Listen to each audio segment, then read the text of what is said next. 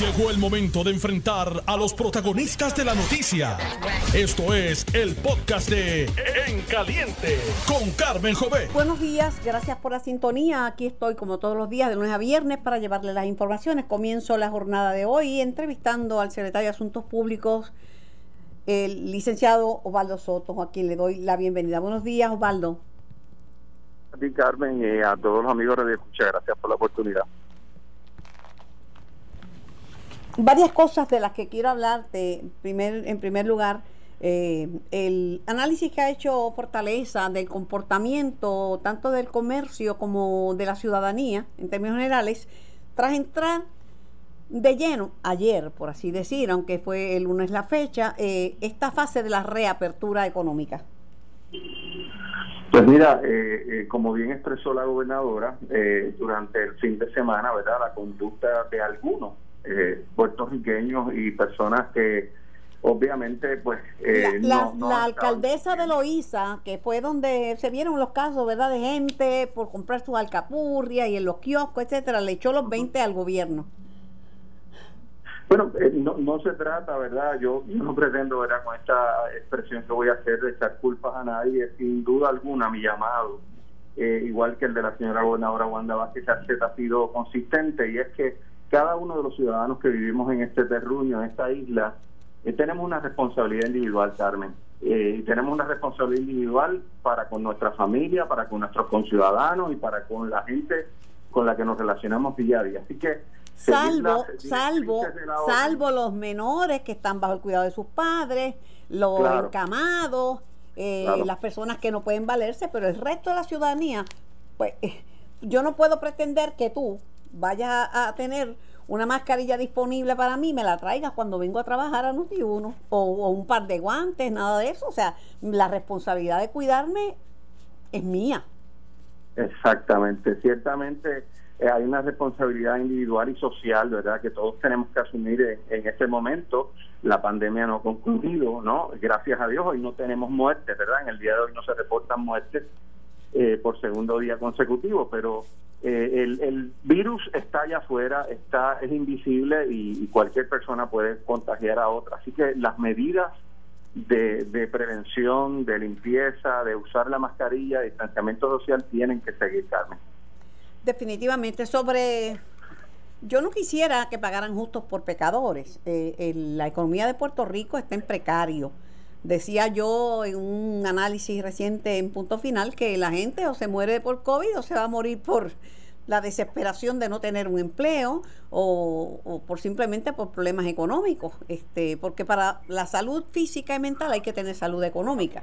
Pero sería triste que pagaran justo por pecadores, que porque hay personas irresponsables que entonces pudieran más medidas restrictivas y cerrar entonces los negocios. Claro, claro, eh, pero obviamente por eso es que la señora gobernadora Wanda Vázquez ha dicho que está atenta, ¿no? Está atenta al asunto porque sabemos que es un grupo, eh, ¿verdad?, reducido de personas, no es la totalidad de los puertorriqueños. Yo, yo te puedo decir que yo vi imágenes de personas, aunque estaban ejercitándose en la, en la playa o caminando, ¿verdad?, por el área de la playa, iban usando su mascarilla, mantenían el distanciamiento social, así que eh, la conducta no es de todos, no, no podemos generalizar, ¿verdad? Eh, pero sí está ella muy atenta ¿no? a todo lo que ocurre día a día eh, con la conducta y, no se descarta, ¿verdad?, tomar otras medidas de ser necesario. Yo lo que está bien no lo peleo, lo que está mal lo voy a criticar, pero ciertamente la reapertura es necesaria. es necesaria. El encierro también tiene consecuencias negativas en la salud mental de, lo, de las personas y en el aumento de los índices de violencia intrafamiliar. Y respaldo lo que dices, que es la responsabilidad de todos nosotros, cuidarnos. Lo que pasa es que el representante Vega Ramos dice que quien menos puede exigir comportamiento adecuado de la ciudadanía es este gobierno porque ha violado el distanciamiento social en actividades políticas y porque la mascarilla la usan a veces sí, a veces no. Bueno, yo, yo no voy a entrar en los señalamientos políticos del representante, ¿verdad? Eh, meramente, eh, eh, yo obviamente reitero, ¿verdad? El que cada uno de nosotros tiene la responsabilidad y lo que hacemos es ese llamado, ¿verdad? Reiterarle a, los, a las personas que usen su mascarilla, mantengan el distanciamiento social, según como se ha dispuesto en la orden. Yo estoy de acuerdo. Y también te digo lo siguiente, mm, no todo es político porque lo diga Vega Ramos. Lo cierto es que se ha visto que, ustedes se reunieron y están todos pegados unos de otros. Eso es, las fotos son... Sí, las fotos son, una foto habla más que cualquier este argumento.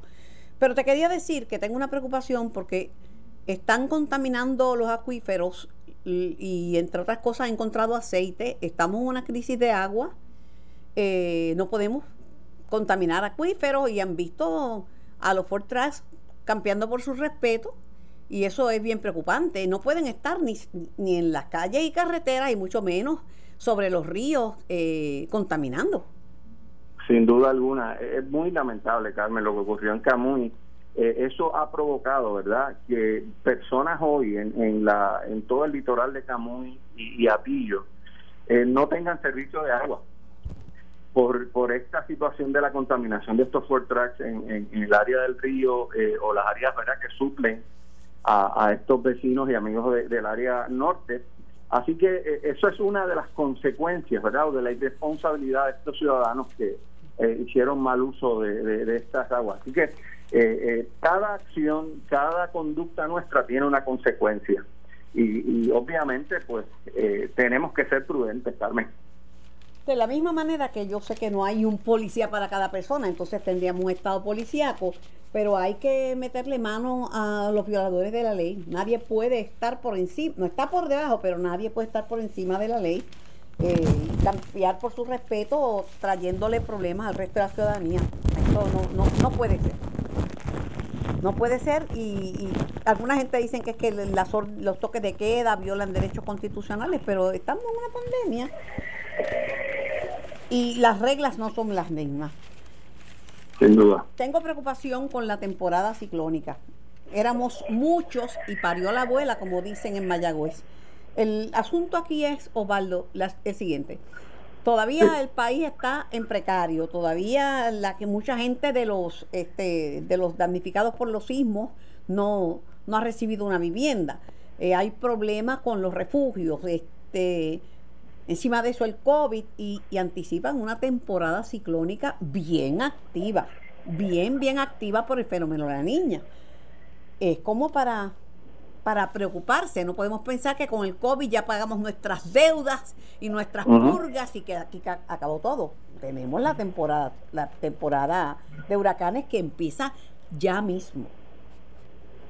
Pues mira, sí, Carmen, es referente a este tema que es sumamente importante, ¿verdad? Y el gobierno de Puerto Rico y nuestra gobernadora no lo ha perdido de perspectiva, ha estado trabajando eh, durante las pasadas semanas, ¿verdad? En, en asegurarse de que cada uno de los eh, esfuerzos y, grupos interagenciales, incluyendo las agencias de manera individual, eh, se estén preparando y nos estemos preparando para ello. Así que no, no descartamos que esta semana o la próxima ella pueda estar haciendo un importante anuncio en, relación a eso, porque es necesario, ¿verdad?, que toda la ciudadanía conozca cómo eh, a través de las gestiones de la gobernadora nos hemos estado preparando, ¿verdad?, con las experiencias pasadas eh, del huracán María e Irma eh, y cómo, cómo vamos a enfrentar esta, esta nueva temporada de huracanes que se estaba a punto de comenzar.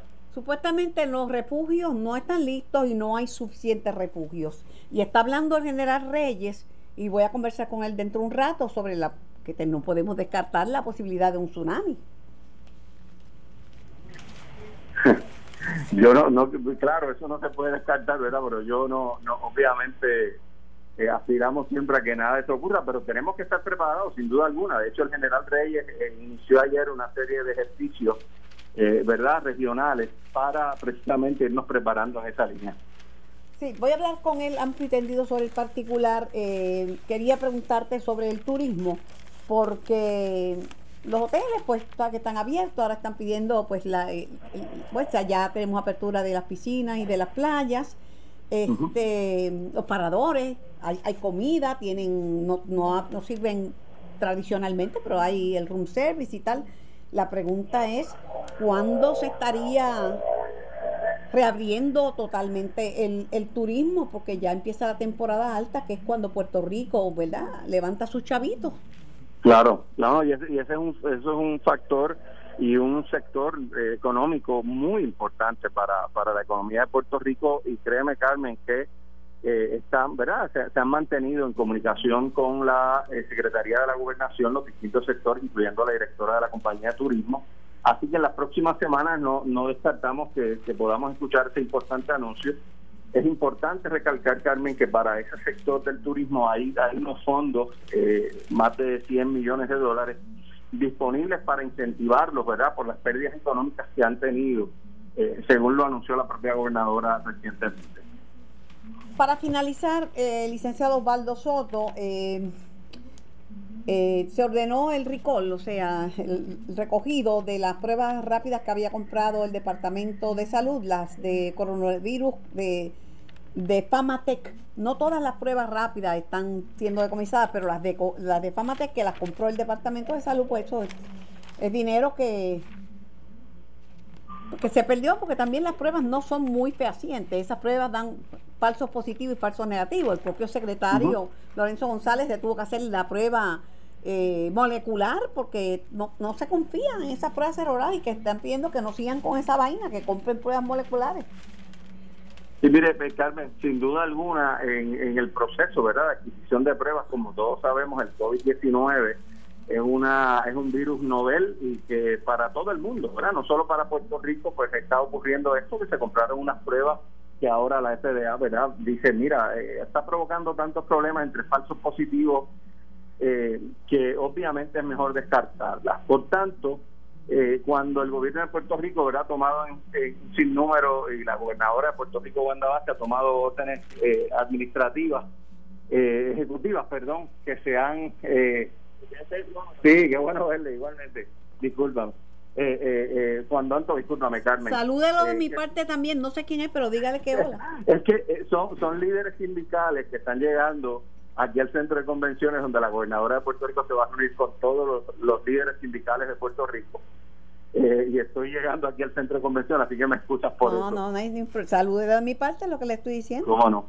¿Cómo no? Entonces, pues te decía que, que obviamente eh, eh, se toma en cuenta los casos eh, de aquellas pruebas moleculares realizadas en Puerto Rico, que cuando tú miras el informe del Departamento de Salud, son mucho menos de las que son de las pruebas rápidas, ¿no? Así que ese elemento es súper importante para la toma de decisiones que el gobierno ha estado tomando y que de aquí en adelante, como bien lo ha dicho el secretario, se van a seguir comprando pruebas para que las personas puedan hacerse las pruebas y conocer si están o no infectados con el virus. Por participar en nuestro programa y que tenga lindo, lindo día. Igual para ti, Carmen. Un abrazo. Que esté bien.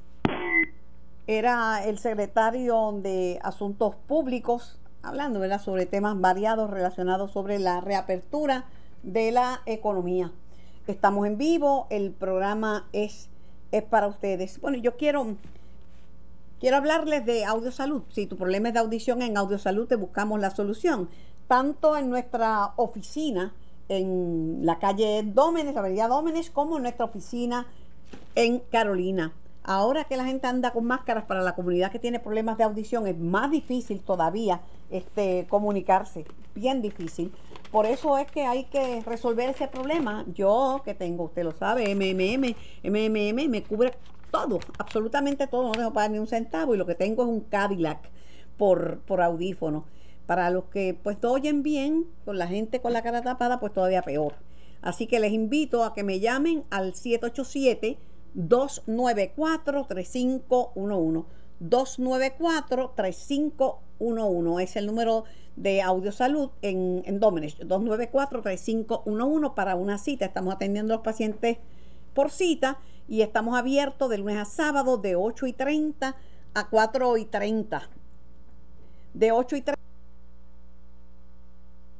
De 8 y 30 a 4 y 30 de la tarde. Estamos en vivo y, y esto es en caliente. Recuerda que si tu problema es de audición, en Audio Salud te buscamos la solución.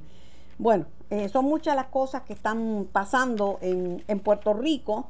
Eh, hay preocupaciones de la gente con las pruebas. Tenemos a Vicente. Saludos Vicente, Vicente Feliciano. Saludos, saludos. Dame tu lectura de lo que ha pasado. Yo tengo una preocupación porque si las los pymes, los pequeños y medianos negocios son la, la sangre, la arteria principal en términos económicos de Puerto Rico. No me explico por qué los abrieron de último. Y entonces con unas restricciones más grandes que las de España, que tuvo una super pandemia. En España, conversaba con una periodista ayer, eh, me dice que, que pueden abrir hasta un 40 y un 50% los restaurantes. Aquí están en 25%, pero dame tu lectura de esta fase de la reapertura económica, Vicente. Bueno, la fase de, reapertura se tenía que dar. Y, vamos, eh, para que la gente después de la pandemia se quede residiendo aquí, pues tiene que tener trabajo. Así que el proceso de, reapertura es justo y necesario. Eh, dicho esto, pues hay toda una variedad de, opciones. El asunto con los restaurantes del 25% es una eh, un acuerdo con que se llegó con, con la misma asociación de restaurantes. Con Azores con Azores. Así que eh, ellos entendían que con 25% podían mantener la, el distanciamiento social y al mismo tiempo operar. Sin embargo, Vicente, sin embargo, te, te, añado que la gente no se presentó a los restaurantes, o sea que el flujo no ha sido el que esperaban. Bueno, eso es cierto. Yo estuve en el restaurante ayer y fue lo más agradable, pero pero mucha gente todavía eh, les preocupa y, eso es entendible. Y nada, poco a poco vamos a ir regresando a la normalidad. En Estados Unidos se hablaba al principio de que podíamos estar en una recuperación tipo V, donde hay una caída rápida y profunda, y hay una recuperación rápida y acelerada. Hoy sabemos que eso no va a ser así, que va a ser un proceso lento eh, de, de meses y que pues los restaurantes lo están viviendo. La preocupación es si con ese 25% de capacidad, aún cuando se vayan normalizando las cosas, si van a poder sobrevivir. El coronavirus ha dejado unas huellas y unas cicatrices que no se van a borrar de la economía de, de, Puerto Rico. La pérdida de empleo ha sido terrible y la transformación la transformación ha sido eh, empresarial, ha sido grande también. ¿Nos levantaremos de esta, Vicente? Sí, sí, por supuesto, porque no hay otra. Eh, la gente tiene que, vivir y para vivir y comer hay que trabajar. Eh, lo que sí vamos a estar experimentando un cambio en eh, el tipo de trabajo y, el tipo de entretenimiento que hay hacia futuro. Eh, hasta que no haya una, una vacuna, pues yo les garantizo que el volumen de cruceros va a ser bien diferente a lo que era hace un año. Mientras tanto, muchos trabajos no van a regresar el volumen de tráfico en, en las tiendas de el detalle pues va a bajar, mientras que el volumen, el aumento en transacciones de tipo internet va a subir. Esas eran tendencias que se estaban dando y que se aceleran con, el, con la pandemia. Así que si vamos a regresar, y nos vamos a levantar, pero es probable que eh, ese levantamiento va, nos vamos a encontrar en un lugar diferente al que nos encontrábamos cuando nos acostamos eh, en el proceso este de, la pandemia. Para finalizar, coincides conmigo en que las la, pequeñas y medianas empresas que son la sangre, la arteria eh, económica del país, debieron haber abierto primero, no, no en esta fase. Bueno, es que no se está abriendo por empresas grandes o pequeñas, se está abriendo por sectores. Entonces, si los sectores que están más sujetos a o, más eh, sujetos a posibles contactos entran al final, bueno, eh, eso es un problema. Pero, por ejemplo, eh, empresas de alimentos empezaron, de venta de alimentos y farmacias empezaron desde el día uno, nunca cerraron. Y hay muchas pequeñas empresas en los negocios de venta de alimentos y de y farmacias. Así que no, no podemos... Pero, la, por ejemplo, las pequeñas ferreterías tenían más limitaciones que las mega ferreterías. Ah, bueno, eh, eso eh, tuvo que ver con, asuntos eh, de burocracia y ahí tienes razón porque no debe ser.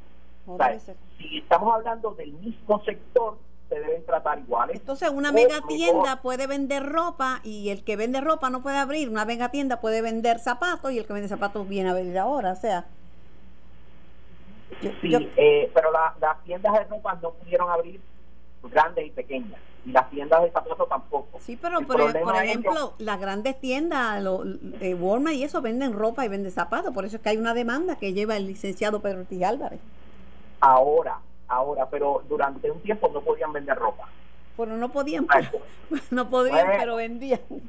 Bueno, legalmente, si a lo hacían por la izquierda son otros 20 pesos pero eh, la, la, los sectores, y, y, estamos, estamos conscientes de ello, eh, se, le, se le decía, mira, puedes vender XYZ, no puedes vender ABC. Eh, que hubo gente que no siguió las reglas y las, y las leyes son otros 20 pesos. Bueno, no lo digo yo, lo dice la demanda que tiene el licenciado Pedro Ortiz Álvarez, que ya fue con esa demanda, ya está en la corte. Sí, el, buen amigo de Pedro, de Ponce.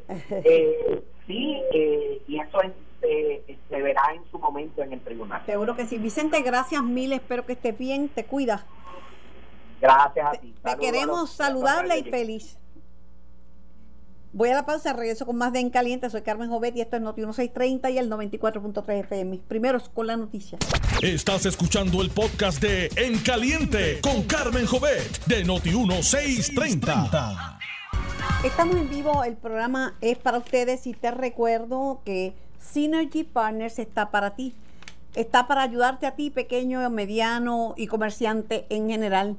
Synergy Partners Synergy Partners de Puerto Rico son especialistas en la erradicación y en el manejo de las solicitudes para conseguir los beneficios otorgados por el gobierno federal a los negocios que hayan visto sus operaciones afectadas por COVID-19. Mira, no importa si eres un pequeño, un mediano o eres un comerciante con más empleados, lo importante es que haya sido afectado por COVID-19. Son alternativas que tiene el gobierno federal para ayudar en la recuperación económica de los negocios. La consulta cuando llamas es completamente gratis. Es tan fácil como marcar el teléfono 787-520-7503. 787-520-7503. Llama ahora mismo a Synergy Partners de Puerto Rico.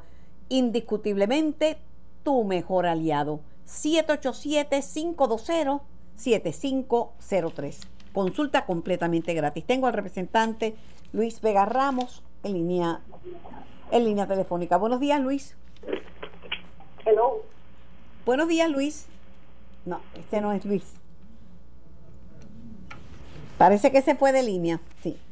Eh, nada, estamos llamando al representante Luis Vega Ramos para preguntarle porque ya está la, la papeleta, la papeleta para el plebiscito. ¿Está ahí? Buenos días, Carmen? Sí, buenos días, Luis. Saludos. ¿Estás bien? Buenos días, Carmen. Un placer estar contigo nuevamente. Abrazos virtuales. Y abrazos para ti. Mira, ya está configurada la papeleta del plebiscito. El no con el círculo eh, ocupa la primera posición y el sí con el triángulo la segunda. Así es, somos el número uno en la papeleta y cuando y cuando acabe el conteo de votos confío que seremos el número uno en en el conteo de votos, el, círculo es el escudo de Puerto Rico para defenderse de este plebiscito amañado eh, e inconsecuente, que es precisamente un intento de esconderse tras una supuesta estabilidad todo lo nefasto que ha sido el gobierno y la administración del PNP durante este cuatrienio. Así que tenemos el número uno. Tú eres supersticioso, ¿tú crees que... ¿Tú crees que el triunfo lo va a garantizar ser el número, número uno o con el número dos la estabilidad te puede ganar?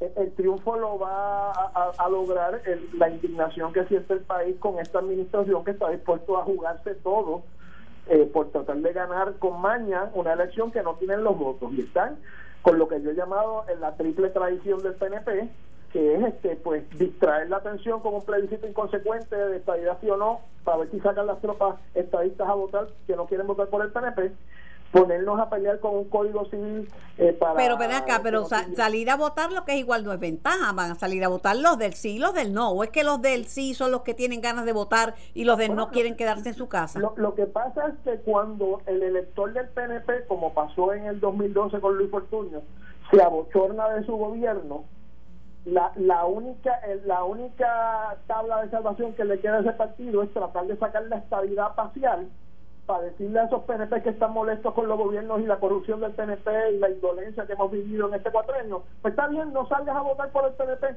ven y vota por la estabilidad, con la vana esperanza de que si los saco a votar por la estabilidad, a la larga votan PNP. Eso es todo lo que está detrás de esta de esta situación, por eso es que la misma noche que se firmó la ley del plebiscito empezaron a darse unas expresiones desde la Casa Blanca de que eso no valía. Pero lo que pasa es que yo no creo lo que tú dices, que eso va a sacar a votar la gente del PNP y a los del no, no. Yo creo que va a salir a votar todo el mundo. yo, en ese sentido, tu hipótesis creo que es correcta. Yo creo que ni con eso van a sacar a la gente del PNP a votar porque la, Oye, y el estatus, el estatus cuando... el gobierno es, generalizada. Pero es el estatus, porque estamos hablando del plebiscito. El gobierno es una cosa, aquí le dan a los gobiernos este turnos al bate. La gente se indignó con el anterior también, es que esto es, lo hemos visto ya, ganan desde, desde hace tiempo que no ganan dos términos. Pero lo que te pregunto es, este, el plebiscito se aprobó conjuntamente con el código electoral. Es, parte del mismo truco. Lo primero que quieren hacer es contaminar el universo de votantes. O sea, lo más sagrado que hay en una, en una votación, Carmen, en una elección, en cualquiera, desde Consejo de Estudiantes a las elecciones generales de Puerto Rico, es la lista de votantes.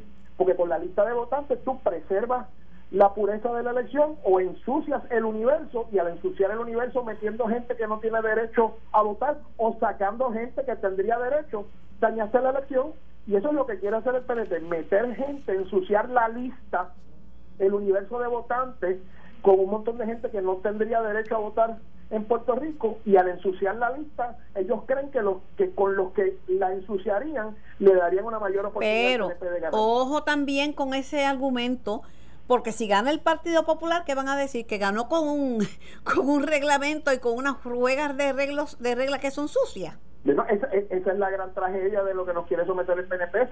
hoy más que nunca, el que gane la elección, el que sea quien sea, sea el PNP, el Partido Popular o cualquiera de las otras opciones, debe tener legitimidad para enfrentarse a la Junta. ¿Tú te imaginas que gane un gobierno aquí y que esté cuestionada la, la, la la pulcritud de ese triunfo precisamente porque hay una pelea de si se colaron unos chivos, como dicen en el baloncesto, y votaron una gente que no debía votar. Eso nos debilita frente a la Junta. Al que, bueno, la Junta, la Junta acaba de. Bueno, yo no sé. La Junta. mira, la, la, la noticia de primera plana es que la Junta le ha dado un break monumental al gobierno y al pueblo de Puerto Rico. Olvídate de debilitarse con la Junta. Un año completo más cuatro años. Lo único que ha hecho la Junta, y no nos engañemos con esa supuesta generosidad, lo único que ha hecho la Junta es patear la lata un año más, posponer, hombre, caramba, hemos tenido, hoy mismo eh, eh, todavía estamos temblando de los temblores recientes, estamos en medio de una pandemia, nos han pasado dos huracanes por encima, para no hablar de Donald Trump, lo menos que podía hacer la Junta era posponer las los pagos de la deuda un año más, lo menos, pero eso no es lo que hay que hacer, lo que hay que hacer es revisar el plan de ajuste para que no sea lo abusivo que es, que no nos ponga a refinanciar la deuda cada 7 o 10 años y volver a caer en el mismo boquete que estamos ahora. Yo te voy a dar... Mientras no cambiemos el plan de ajuste para que sea realista y para que los bonistas sepan que tienen que coger un corte mega severo, la Junta no está haciendo nada, está pateando la lata para después de las elecciones. Es más, yo creo que le está haciendo un favor al PNP porque quiere patear la lata hasta después de las elecciones.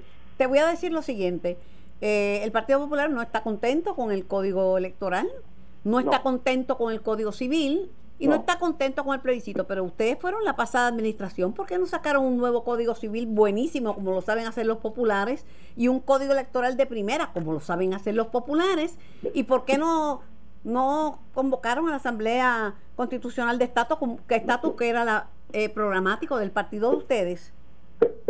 Te, respondo por las dos que yo tengo responsabilidad directa. Número uno, sobre el Código Civil. tú sabes que yo soy presidente de la Comisión de Jurídico y presidente de la Comisión Conjunta.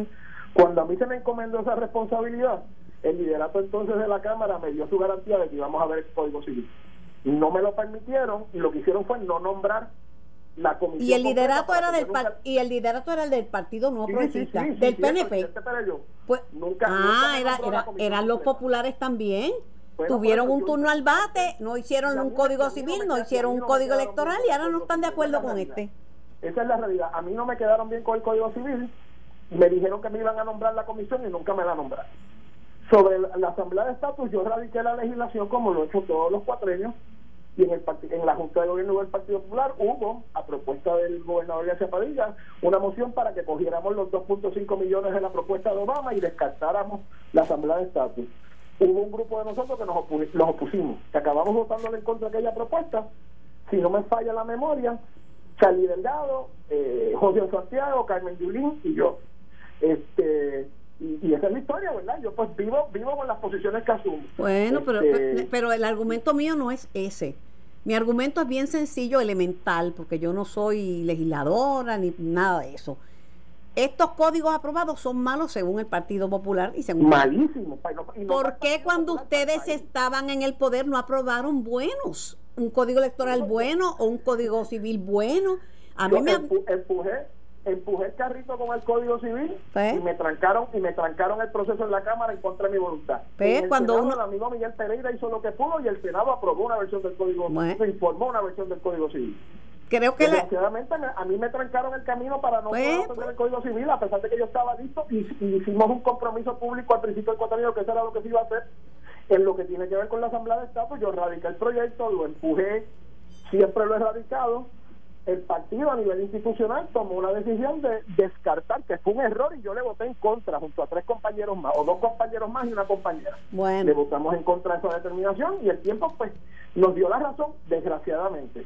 Este, yo lo que te digo que cuando son gobiernos... Los de la ley electoral, el cuatrimestre pasado se enmendó la ley electoral y bajo esas enmiendas de la ley electoral ya no el PNP, así que tan mala esa, ley electoral no puede ser tan mala. Bueno, pero el partido el partido popular Luis, el partido popular Luis, el partido popular se opuso hasta el escrutinio hasta el escrutinio electrónico, muchos populares decían que se iban a robar las elecciones con el escrutinio. Bueno, eso se legisló y la legislación lo permitía. Habían unas medidas de seguridad cautelares que se, tenían que tomar y que en unos momentos parecía que no se iban a tomar. Y claro que levantamos nuestra preocupación. Es como ahora en la, misma gobernadora en sus frágiles enmiendas o en sus medias enmiendas admite de los peligros del voto por internet. Cuando sea... Hasta que la tecnología no tenga unos niveles de seguridad, movernos a la tecnología porque la tecnología es más cool, como dicen los muchachos, o como Bueno, sí, el escrutinio, el escrutinio electrónico funcionó y esa legislación era buena, la presentó, la presentó un legislador popular. Eso es así, el escrutinio electrónico funcionó. Con la oposición del... Mira, yo creo que cuando vuelvan a ser gobierno, como ustedes van a ganar esta elección, este, digo, en la mente... Sí, ustedes dicen que van a ganar con tu mismo argumento, la recomendación, cuando estén en el gobierno, hagan el trabajo para que después no se quejen porque gana otro el PNP, entonces hizo uno que no les gusta a ustedes. amén, amén. Ah, pues cógete, cógete esa... En, el Código Penal logramos arreglar el Código Penal el cuatro pasado y yo me siento muy orgulloso de eso. Estamos hablando de... No me, no me cambié los muñequitos. Te pero hablando de código... Mira, te, haga... Pero bendito Luis. Con, Luis Vega, te quiero y te adoro, pero este argumento te lo gané, pero full. la, gallina vale cinco reales. muchacho, te maté. Te, Jesucita, respira. te quiero mucho, Luis. Gracias. un abrazo. Mira, le dije al licenciado Osvaldo Soto, porque no es a ti que yo cojo por cuello, es a todo el mundo, ¿sabes? no, no, pero es terrible. Le digo a Osvaldo Soto, ay, las medidas de seguridad y verdad, y la gente, y el gobierno, cuando están en los actos públicos, cuando van a empezar a tomar el distanciamiento social? Me dice, no, que argumentos políticos. Y yo, sí, es un político, el argumento es de Bea Ramos, pero la foto es, la foto no es política. Ya están haciendo mítines, ya están haciendo mítines como el que hicieron hace dos domingos. Bueno, yo no sé. Pues, para que no te sientas mal, todo el mundo coge su cantazo. El, como dice, como dice eh, nuestro amigo Mario Porrata, si la haces bien, estamos ok, pero si la haces mal, te pasó por la piedra.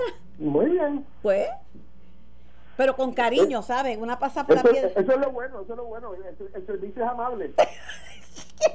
y no cierro al mediodía, mira. Y no cierro al mediodía. Gracias, Luis. Un abrazo. Un abrazo, que estés bien, Carmen. Que Igual, y tú también. Eh, y, que, y que a mí, ay bendito sea el Señor. Muy buenos días, ¿con quién tengo el placer de hablar? Ajá, conmigo. Sí, con usted. Mire, es algo Está el programa en caliente, sí, cómo no. Mire, yo lo que quiero hacerle una, para si usted lo puede analizar, si pudiera entrevistar a alguien del tren urbano y de la guagua, porque cuando autoricen a ver cómo ellos van a hacer el distanciamiento, porque yo vi al director en un programa de televisión y el periodista le preguntó, pero él fue muy parco en eso, él me explicó cómo va a ser el distanciamiento. Pero ¿a, qué, a qué director vio? Perdón, creo que es como el apellido Méndez. Ok. Pues lo averiguo, cómo no, con mucho gusto. Gracias por parte, gracias por participar y por la sugerencia. Bueno, buenos días. Buenos días, Carmen. Buenos días. Yo de toda la vida. Adelante. De, Juana Díaz, soy de Juana Díaz, soy un oyente tuyo. Gracias mil, encantada. Mira, yo tengo mi esposo en cama hace cinco meses, no camina, tengo una hija en el centro geriátrico y estoy pidiendo los 400 pesos que no me lo han mandado de los simios para comprar algo a ella que necesito. ¿Qué pasa con estos chavitos? Bueno, cada vez que, cada vez que tengo al secretario, gracias, lo le pregunto, así que lo vamos a invitar nuevamente, pero no te creas que es por falta de, de oficio, yo le pregunto cada vez que lo tengo disponible. Buenos días, ¿quién me habla y de dónde? Sí, buenos días, Carmen Rosado de Mayagüez. Adelante. Sí, mira, Carmen, a través de tu medio, a ver si puede hacer un servicarro en, el Departamento del Trabajo y Recursos Humanos en Atorrey y creo que van a abrir uno en Ponce. Sí. A ver si es posible que abran uno en Mayagüez porque... Sí, lo van a abrir, lo van a abrir. Lo van a abrir. Semana, Escúcheme, lo van a abrir. Ah. Lo van a abrir. E informó la secretaria que iban a abrir varios servicarros. Tienen menos empleados que nunca. Yo creo que necesitan más empleados, pero abrieron uno, está el de Atorrey, abrieron uno en Ponce y creo que el próximo es el de Mayagüez. Ay, Dios, era porque son siete semanas.